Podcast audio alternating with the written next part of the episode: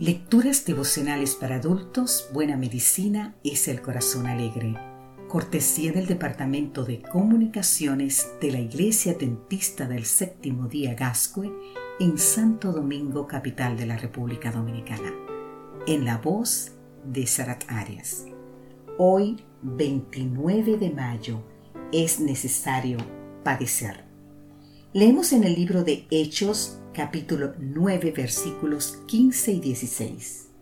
Ve, porque instrumento escogido me es este para llevar mi nombre en presencia de los gentiles, de reyes y de los hijos de Israel, porque yo le mostraré cuánto le es necesario padecer por mi nombre.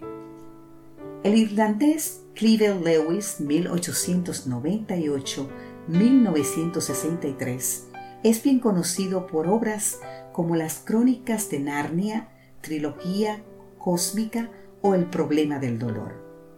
Aunque nació en una familia cristiana, se declaró ateo a los 15 años. Su capacidad intelectual era tal que a los 28 años ya impartía clases de filosofía y literatura en la Universidad de Oxford. Mediante la lectura de autores cristianos como Chesterton y MacDonald, encontró respuesta a sus preguntas sobre la existencia del mal y del dolor. A los 33 años, una conversación hasta altas horas de la noche con su colega J. Tolkien, el autor del Hobby y El Señor de los Anillos, resultó clave para su conversión. Poco después, durante un viaje al parque zoológico de Whitney en motocicleta con su hermano, se entregó a Cristo. Él mismo cuenta que al partir no creía en Jesucristo como Hijo de Dios y que cuando llegó al zoológico, sí, para él este momento permaneció como el más importante de su vida. Sus escritos han sido la clave para que intelectuales y miembros de clases altas entendieran y practicaran el cristianismo. Veinte siglos antes, otro viajero también experimentó su conversión en un viaje no al zoológico, sino a la ciudad de Damasco. Era Saulo, un fariseo de la ciudad de Tarso, en Cilicio, hoy llamada Turquía.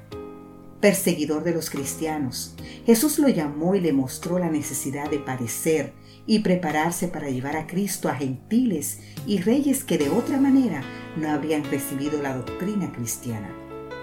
Dios lo llamó a padecer con azotes, apedreamiento, encarcelamiento, persecuciones, peligros de agentes naturales y otras muchas adversidades.